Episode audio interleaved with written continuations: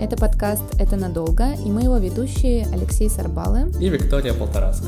В нашем подкасте мы говорим об актуальных политических событиях в России и за рубежом в терминах политической науки, а также отвечаем на вопросы слушателей о том, как устроены те или иные политические процессы. Свои вопросы вы можете задавать в комментариях под выпуском или в личных сообщениях в Фейсбуке. Мы самый худший подкаст с точки зрения продакшена. Мы просто выходим раз в два-полтора месяца и не можем никогда собраться вовремя и вовремя все опубликовать. Просто долго рефлексируем э, и готовим эти выпуски, чтобы все было отлично. Вы да. можете по качеству этих э, записей наших это понять. У нас просто самый продуманный подкаст. This is so not true. Просто. Ну окей. Сегодня мы хотим поговорить про Беларусь, про то, что там происходит, про то, что там происходит не с точки зрения протестов, ну в меньшей степени про протесты мы поговорим, а в большей степени про режимную трансформацию, будет ли она там, что такого особенного в Беларуси, а может быть ничего особенного по сравнению со всем остальным постсоветским пространством, который через похожие процессы, в общем, тоже проходила. И давай начнем, наверное, с того, что немножечко разберемся в этом самом постсоветском пространстве, прежде чем переходить к Беларуси как к отдельному кейсу. Что мы знаем про политические режимы постсоветского пространства, какие они преимущественно, и так как в некоторых из них лидеры были более пожилые, чем Александр Лукашенко, то, в общем, некоторые из них уже проходили через трансформации того или иного рода. Вот что мы знаем про эти трансформации. Да, но если попытаться как-то определить таким одним словом, какими режимами являются режимы постсоветского пространства, то, конечно, это режимы недемократические. Да, но поскольку не демократические режимы это что-то такое очень широкое, и там внутри есть своя категоризация, то, опять же, если более строго пытаться определить, а, что такое, например, Украина, а что такое Узбекистан, то можно сказать, что Украина это, конечно, не демократия, но это такая полудемократия, да, согласно э, рейтингам, например, таких замечательным, как Freedom House. А, Узбекистан, Таджикистан и, в принципе, э, страны э, Средней Азии, также э, в частности, как и Россия и Беларусь, это не демократии хардкорные, но это вполне себе автократии закрытого типа. Я бы тут сказала, что они ведь разных немножечко сортов автократии. Но они разных сортов, да, но мне, если честно, не очень хочется разбираться в сортах, не демократии, да, вот. Интереснее, мне кажется, поговорить про то, какие в этих государствах были режимные трансформации, были ли они вообще. И здесь, конечно, действительно есть эм, своя специфика и различия, поскольку э, у нас более дюжины государств, которые в разное время переживали или не переживали какие-то трансформации. И э, если опять же попытаться как-то это категоризировать, то можно выделить пять сценариев. Первый сценарий, э, такой довольно распространенный, это сценарий эволюции, который мы можем назвать сценарий поиска преемника. Да, здесь э, недавние примеры это Казахстан, где Назарбаев нашел себе такого представителя действующей политической элиты, которому э, смог передать всю полноту э, своих полномочий, но при этом остаться такой важной фигуры в политическом поле, да, это Такаев, нынешний президент Казахстана. А если э, как-то немножко ближе и в сторону Европы двигаться, то хороший пример это Украина начала 2000-х годов, да, это знаменитый такой э, полутандем Кучма-Ющенко, да, президент Кучма, уходящий со своего поста, решил заручиться поддержкой набирающего популярность на фоне оранжевой революции 2004 года Виктора Ющенко. Ну, собственно, получился такой тоже интересный сюжет, да, где Ющенко на первых порах очень часто к Кучме обращался за помощью, да, и как-то использовал наработанный им политический капитал. Можно здесь вспомнить Россию, но Россия это немножко другой случай, да, потому что институт преемника здесь сработал не так, как в этих двух случаях. Второй э, сюжет наиболее редкий, да, это э, сценарий не эволюции, а сценарий революции, но революция на постсоветском пространстве имеет э, такую интересную тенденцию которая заключается в том, что одни политические элиты сменяют другие политические элиты либо из того же самого клана, да, условно, либо из а, просто противодействующего первому клану, а, второго клана, да. Здесь э, такие примеры тоже очевидные. Э, знаменитая революция Рос в Грузии, да, где, собственно, к власти пришел в 2003 году Саакашвили. Это понятное событие э, в Кыргызстане, так называемая тюльпановая революция. Ну и, конечно, здесь можно привести пример э, события в Украине 2014 года. Эти сюжеты наиболее редкие. Вот ты правильно э, как бы начала в своем заходе говорить про то, что политические лидеры во многих странах постсоветского пространства довольно пожилые люди, да, и иногда они умирают как, собственно, это произошло с президентом Каримовым в Узбекистане. Там, собственно, тоже возник такой временный вакуум власти, где без участия Каримова был выбран преемник Мерзиёев.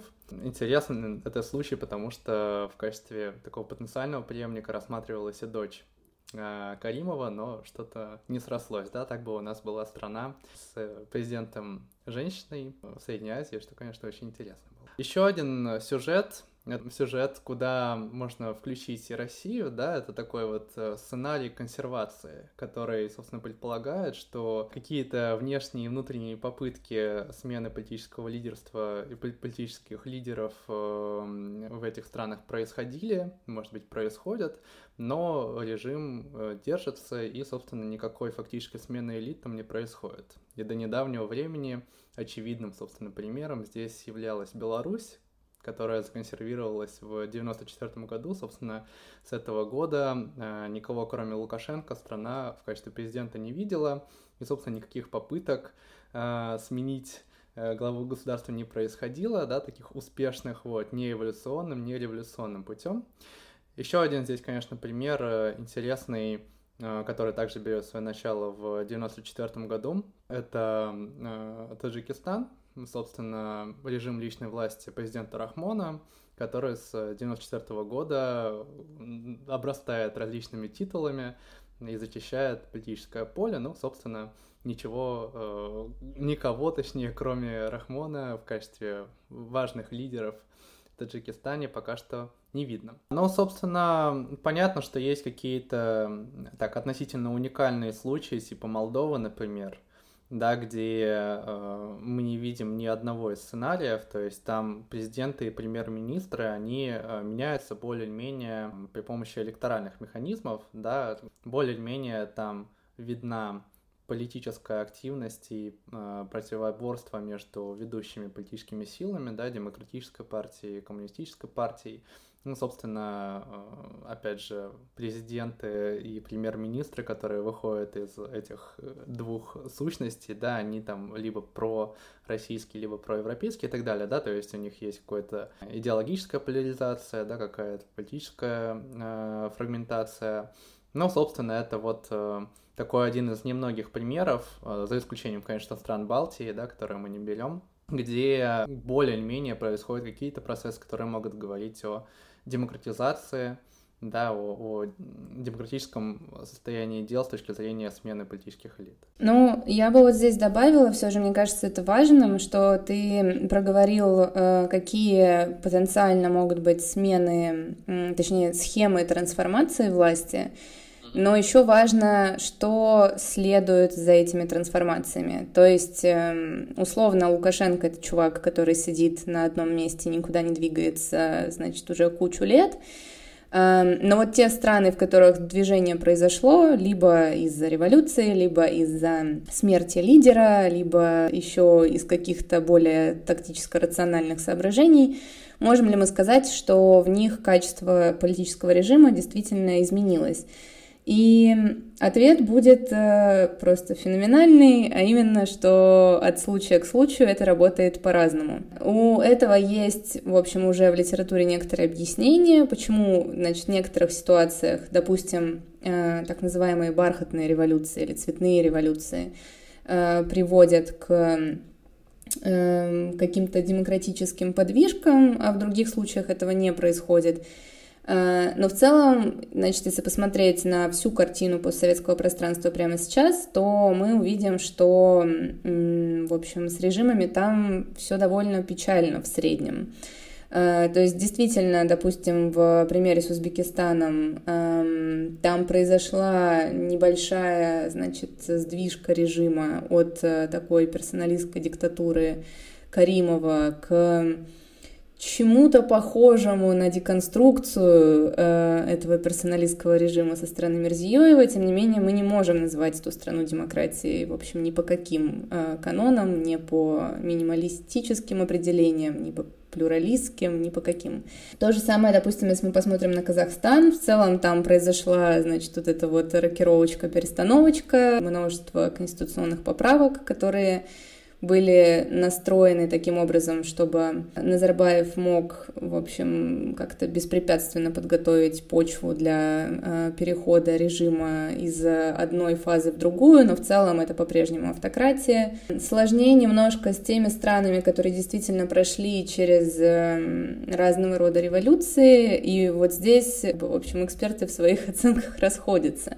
Допустим, кто-то считает, что Грузия — это слабенькая и дохленькая, но, в общем, как бы демократия, в которой просто есть некоторые проблемы с институтами как политическими, так и социальными. Но, допустим, в с Арменией это еще более сложная история, и поэтому, в общем, сказать, что есть какой-то супер успешный кейс демократизации — Наверное, к нему ближе всего стоит Украина, если, значит, посмотреть на всю картину, потому что в целом мы можем сказать, что в Украине проходят свободные и честные выборы, и это хотя бы как бы соответствует э, минималистскому определению демократии, но в целом также мы можем сказать, что времени прошло еще недостаточно, чтобы мы могли заключить, что, в общем, есть какая-то полная сформированная демократическая картина, и вот транзит произошел, и, в общем, все сработало. Ну, есть действительно совершенно замороженные диктатуры, в которых, в общем, ничего не двигается ни в какую сторону. Это Туркмения, это Таджикистан,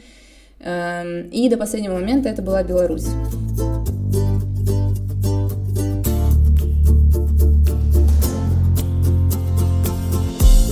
Целом сказать, что хоть кто-то бы ожидал год назад, что в результате президентских выборов в Беларуси произойдет что-то действительно интересное, необычное и что привлечет внимание всего мира, было просто невозможно. Поэтому интересно теперь немножко посмотреть на более общую картину и, возможно, немного разобраться в том, что такого особенного в белорусском режиме? Как вообще работают вот эти характеристики авторитарных режимов, которые более или менее благоприятствуют переходу диктатуры в демократию или, допустим, обратному транзиту из демократии в диктатуру?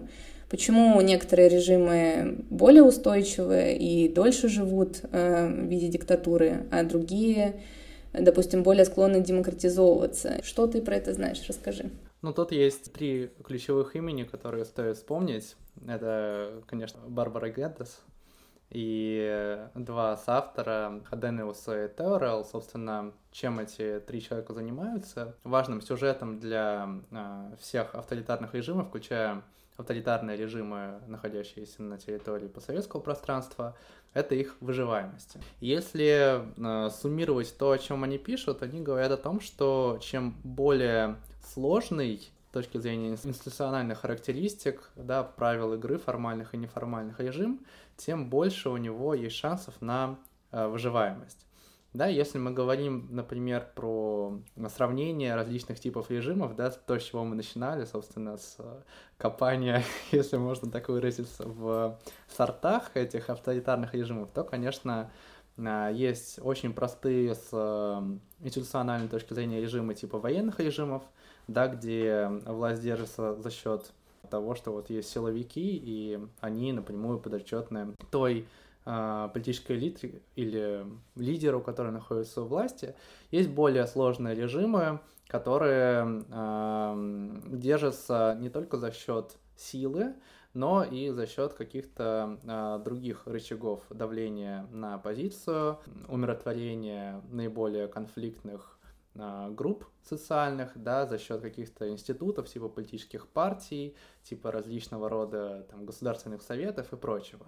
Да, то есть то, о чем пишет, э, собственно, Геддес и Хаденвилс и Террелл, о том, что эти режимы могут длиться десятилетиями, поскольку, во-первых, они не завязаны, да, если мы говорим про самые сложные режимы, они не завязаны на конкретных личностях, да, то есть если, например, автократ умрет, как это происходило, произошло в Узбекистане, да, то режим не рухнет, э, найдется какой-то другой представитель политической элиты, который займет его место.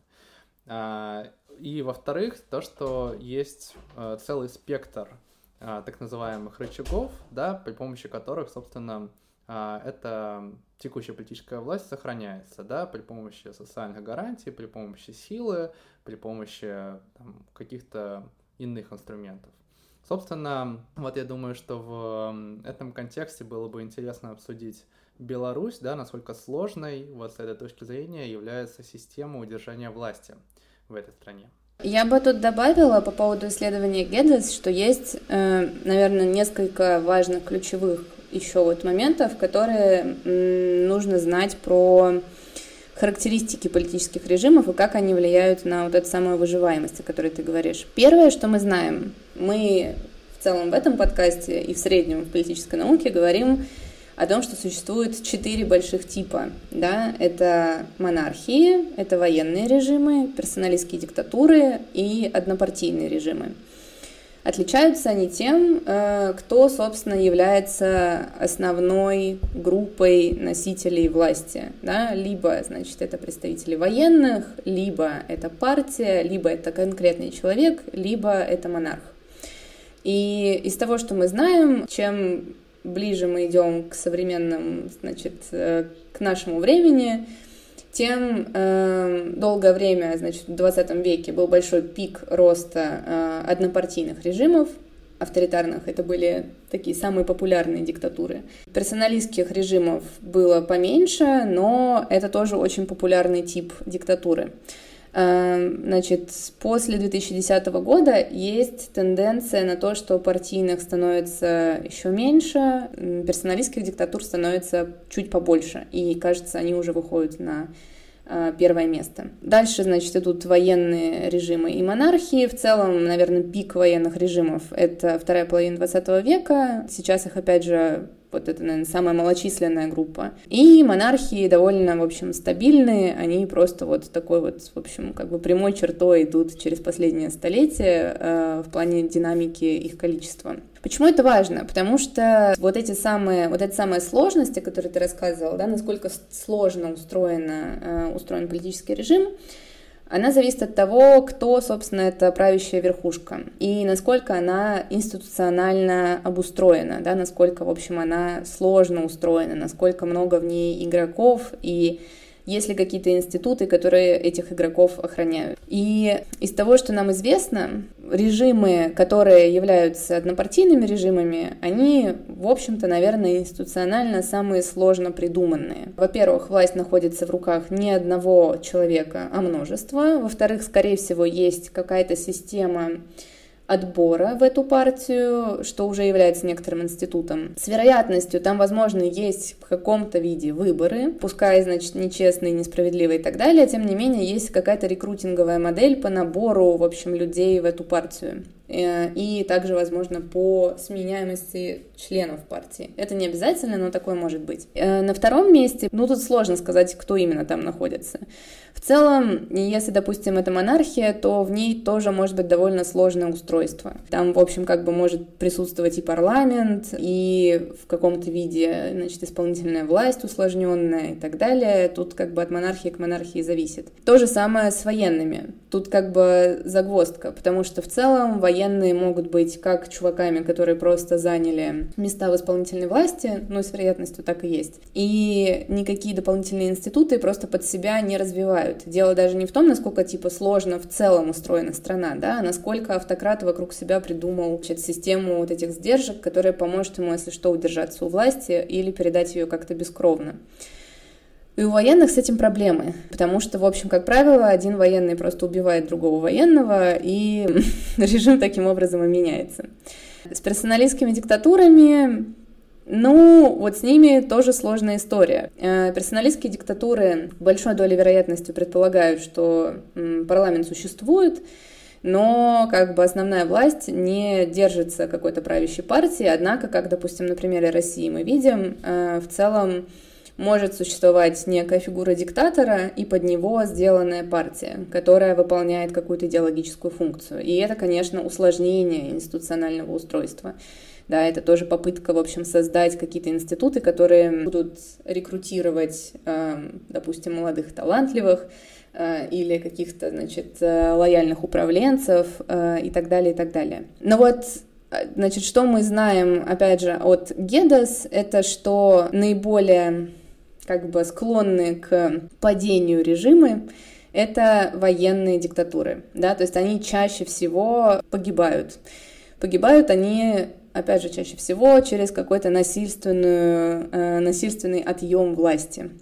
На втором и третьем месте находятся персоналистские диктатуры и партийные режимы. Реже всего происходит в общем, гибель режима в монархиях.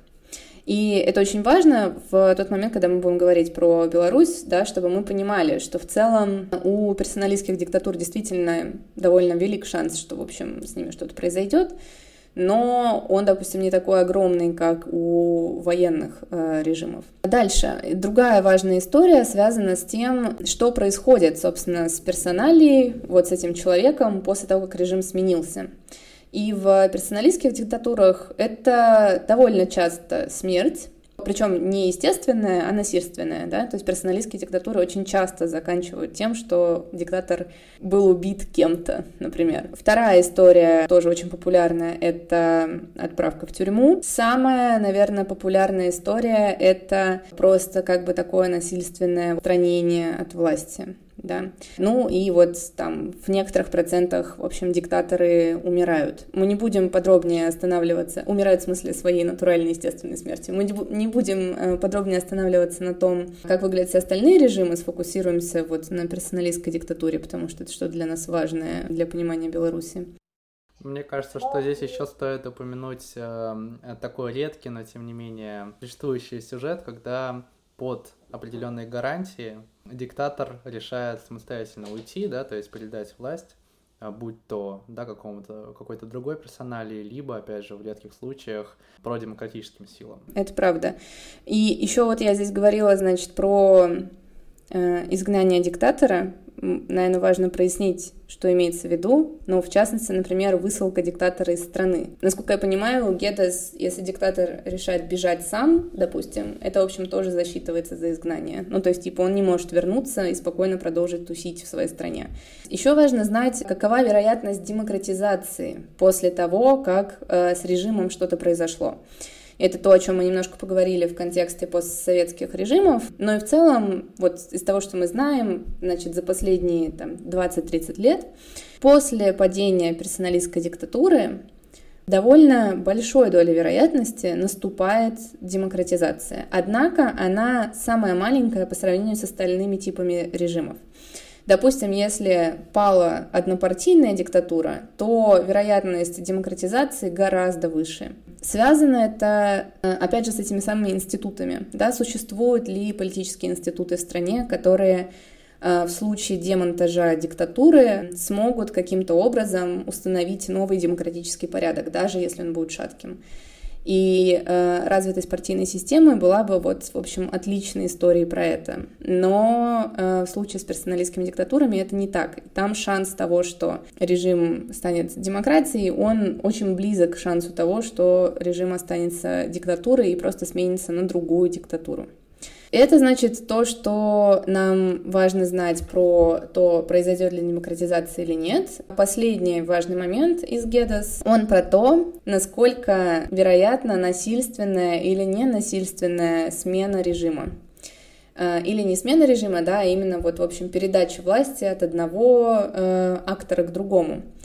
И в персоналистских диктатурах почти никогда не бывает передачи власти ненасильственными методами. Все, что мы знаем про персоналистские диктатуры, это то, что они просто вот типа в 90% случаев э, сменяются через насильственный переворот, революцию, гражданскую войну и так далее, и так далее.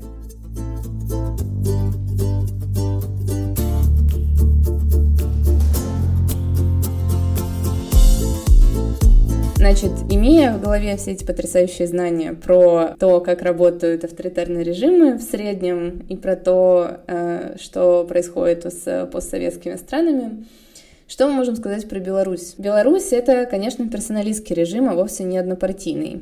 Э, вообще, если посмотреть на парламент Беларуси, это что-то совершенно потрясающее, потому что он двухпалатный, в нем есть представители от территорий, он избирается, э, все замечательно, да вот только там нет партий практически. То есть 80% мест в парламенте занимают беспартийные чуваки. Для чего именно это сделано до конца, честно говоря, мне непонятно. То ли для того, чтобы режиму точно не бросила челлендж никакая другая партия, то ли для того, чтобы так вот, значит, показным образом продемонстрировать, что не существует никакой правящей партии как бы в оппозицию советскому опыту, когда была правящая партия. Вот, типа, у нас правящей партии нет, все независимые, все по чесноку. Значит, есть э, в целом зарегистрированные партии в Беларуси, от них даже избираются э, кандидаты в парламент, но их настолько ничтожно мало, что, в общем, это ни о чем. Я, честно говоря, такую картину ну, вижу впервые. Другое дело, что я как бы не то чтобы специалистка партиям в автократиях, но вот такого, чтобы 80% парламента из созыва в созыв составляли беспартийные кандидаты, я, честно говоря, еще не видела. Мы знаем еще, что Лукашенко — это действительно такой человек, который находится везде, и все завязано вокруг него, поэтому мы можем сказать, что в целом это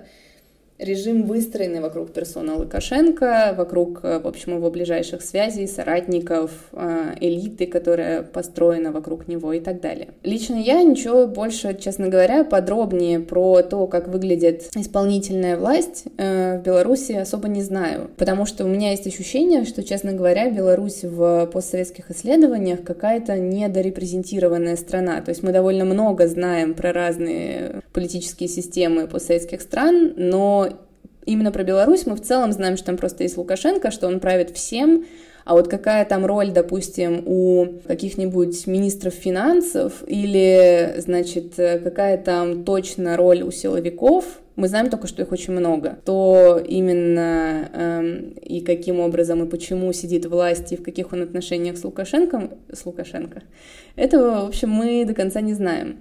Вот, может, у тебя есть какая-то более подробная информация, чем у меня? Ну, я скажу так, что возможно, что мы не знаем, а, какова роль конкретно силовиков, да, что там делают министры и какая действительно а, доля власти находится у партий, просто потому что эти игроки действительно не представляют какой-то реальной силы. Но, опять же, здесь больше это спекуляция, да.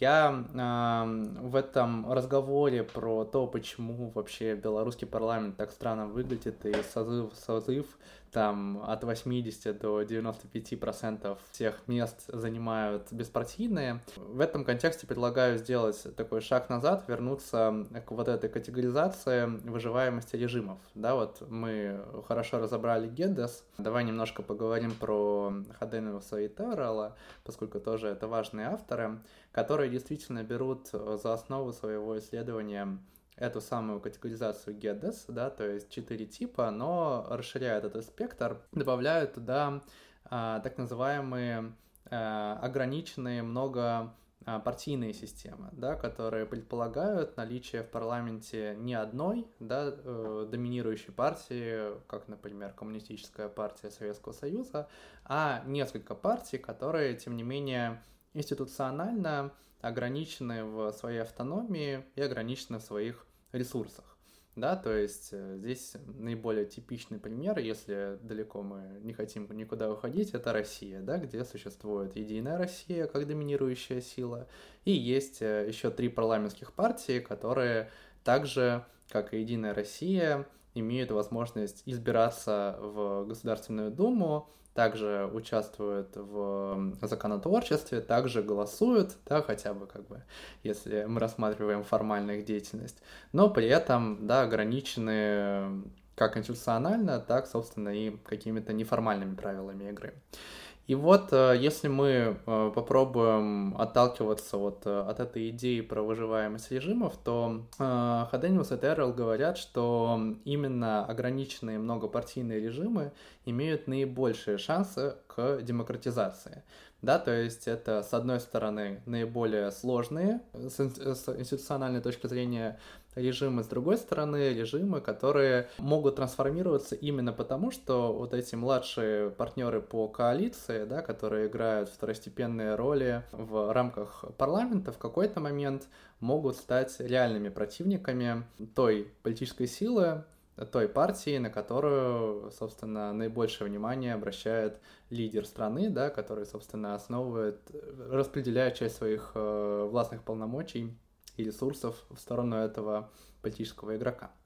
Здесь э, хороший пример — это Мексика. Да, как мы знаем, в Мексике существовала и существует так называемая институциональная революционная партия, да, которая на протяжении более 70 лет держала власть в стране, да, которая производила кадры, которые затем занимали места президентов, премьер-министров, да, и была такой вот доминирующей силой. А, несмотря на это, в Мексике проходили выборы, да, там какое-то количество оппозиционных политиков проходило в парламент, и не совсем оппозиционных, да, но это другая история. И просто в какой-то момент, когда партия начала трещать по швам, э, в том числе из-за внутриэлитных конфликтов и из-за ряда непопулярных мер, вот эта вот псевдооппозиция внезапно стала реальной оппозицией, да, за несколько лет захватила а, ключевые города страны, да, мэры городов стали не от а, ИРП, да, от а, оппозиционных сил, ну и, собственно, таким образом закончилось такое 70-летнее владычество одной партии в конкретной стране.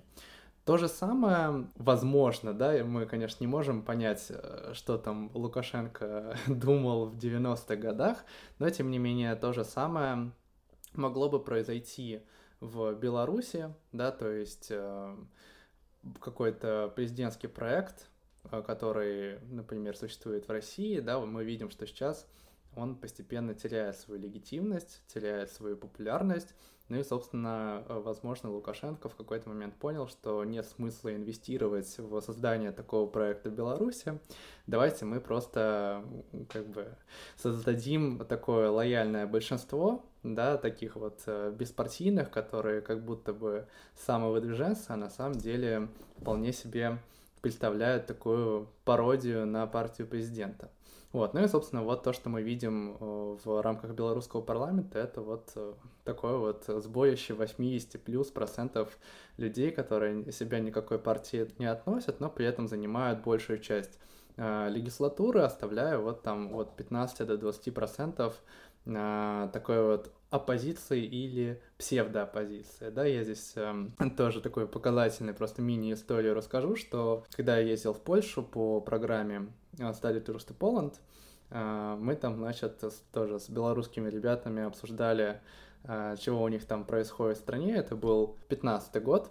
Вот, собственно, сразу после э, тех вот предыдущих замечательных выборов, да, которые ничего на самом деле не принесли, типа протестов или да, каких-то э, иных выступлений, когда э, такая вот была не очень э, оптимистическое, э, оптимистическое понимание того, что вообще с оппозицией в Беларуси происходит, ну и на вопрос, собственно, какие у вас существуют партии в стране, мне никто ничего не ответил, да, то есть об этих партиях вообще никто ничего не знал, что, конечно, для людей, которые живут в России, знают, по крайней мере, четыре партии, довольно интересный кейс. Да, это правда. Но и вот мне кажется, на самом деле, что в этом большая проблема для смены режима в Беларуси, потому что в ситуации, когда демократических практик слэш демократических институтов толком не наблюдается, и, в общем, они не пойми, как функционируют, или их вообще нету, они демонтированы,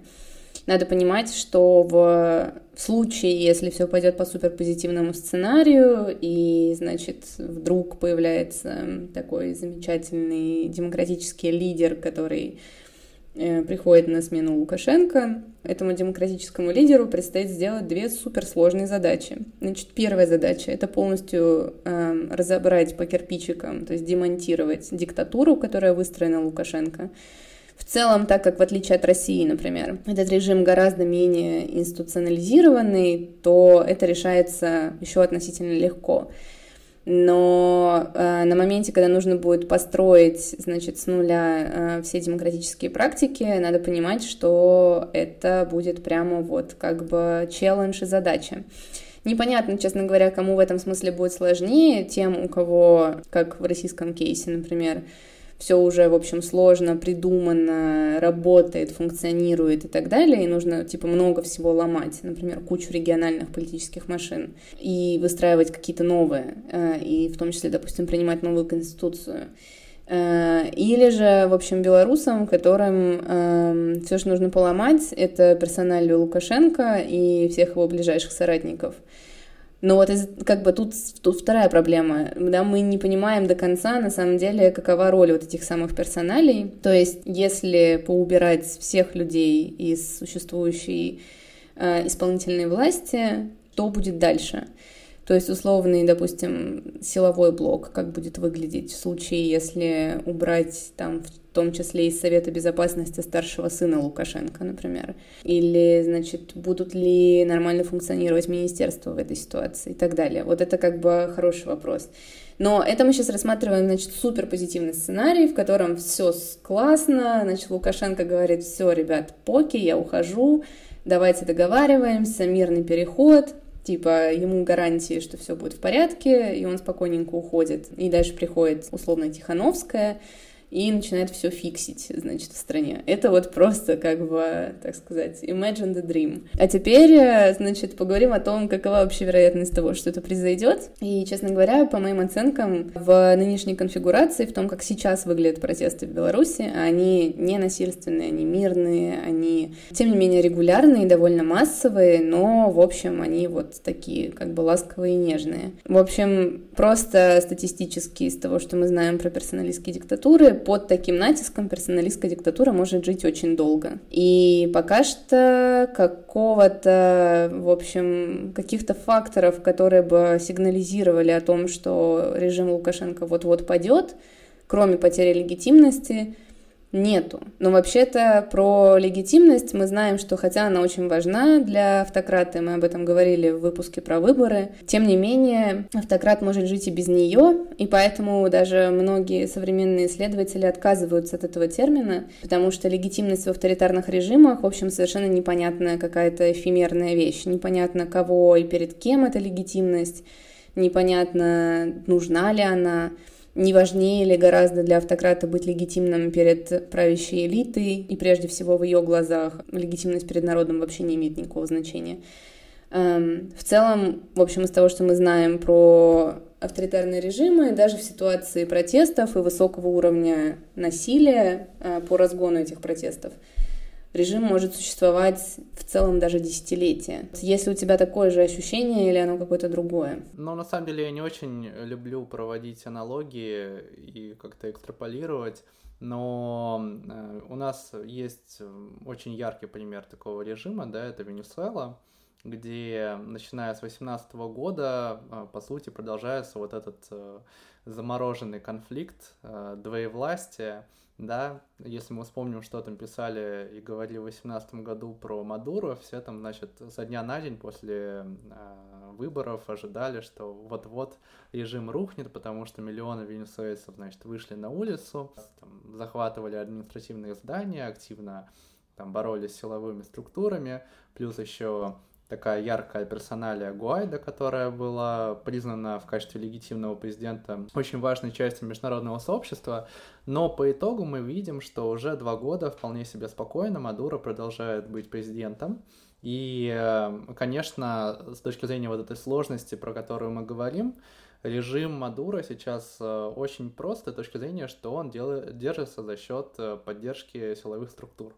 Да, то есть за счет грубой силы, которую можно и, по мнению Мадура, нужно в каких-то случаях эм, направлять против вот этих вот протестующих. То же самое, да, в принципе, э, уже можно говорить про Беларусь, да, то, что Лукашенко, так же, как и Мадуро, просто так не возьмет и не уйдет. То есть сценария, при котором он э, берет и передает мирно власть Координационному совету оппозиции, да, или там Тихановской, э, тот сценарий, который мы обсуждали, да, который очень редкий и почти не происходит, вот э, об этом говорить не приходится, да, потому что достаточно времени уже прошло с момента, когда он мог это сделать, собственно, никаких э, знаков, которые как бы намекали бы на это, нет. Да, есть знаки к ужесточению действий против э, оппозиции, опять же, да, это тот же самый сценарий, что и в в Венесуэле, где сначала просто там, да, дубинками дубасили протестующих, потом решили использовать э, газ, потом пули, да, резиновые. И здесь два важных фактора. А, один, который мы обсуждали в прошлый раз, и вообще у нас какая-то тенденция к тому, что мы постоянно силовиков обсуждаем, да, и вот говорим в самом конце, что до тех пор, пока силовики лояльны, до тех пор, пока находятся ресурсы для поддержки силовиков, авторитарные режимы, типа Беларуси, там, России или Венесуэлы, они будут продолжать жить в той или иной форме. Мы просто ждем, когда кто-нибудь придет и закроет наш подкаст. Совершенно верно. Второе — это э, такое волшебное словосочетание «раскол элит», да, которое появляется просто везде и которое в том числе появляется, когда люди обсуждают Беларусь, ну, собственно, раскол элит, почему он важен, да, опять же, то, о чем мы говорили, то, на самом деле, что ты сказала несколько минут назад, а, что для автократа важно поддерживать э, так называемую легитимность э, или подотчетность не э, перед своим электоратом, каким бы он ни был, да, не перед международным сообществом, а перед представителями политической элиты, которые находятся как бы за ним, да, то есть важно чтобы ключевые фигуры на политической арене по-прежнему э, были как бы inline, да, по-прежнему следовали в фарватере той политики, которую определяет национальный лидер.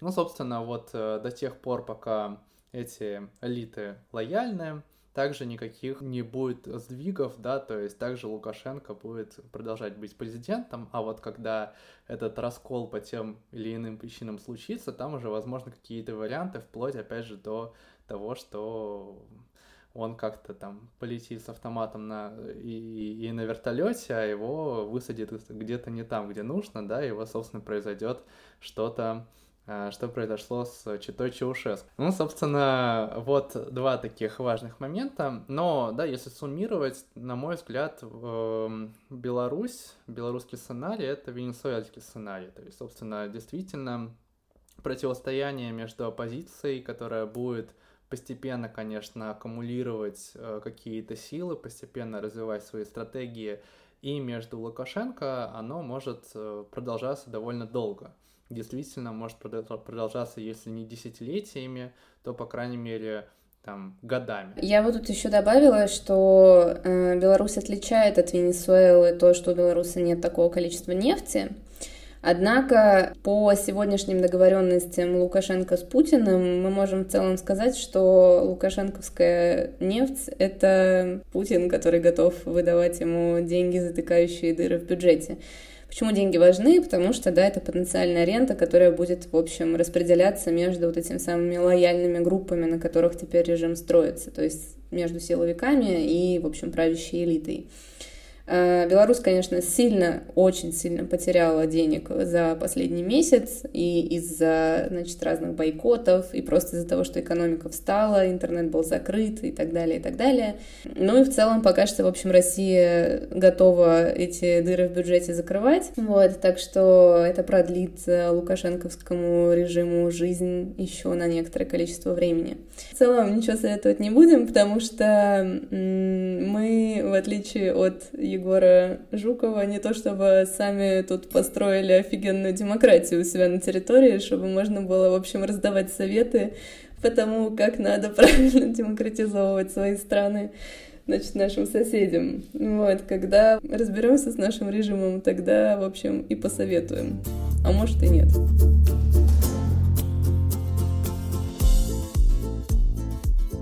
Это был подкаст «Это надолго», и мы его ведущие Алексей Сарбала и Виктория Полторацкая. Подписывайтесь на нас везде, где вы нас слушаете, ставьте оценки и до новых встреч!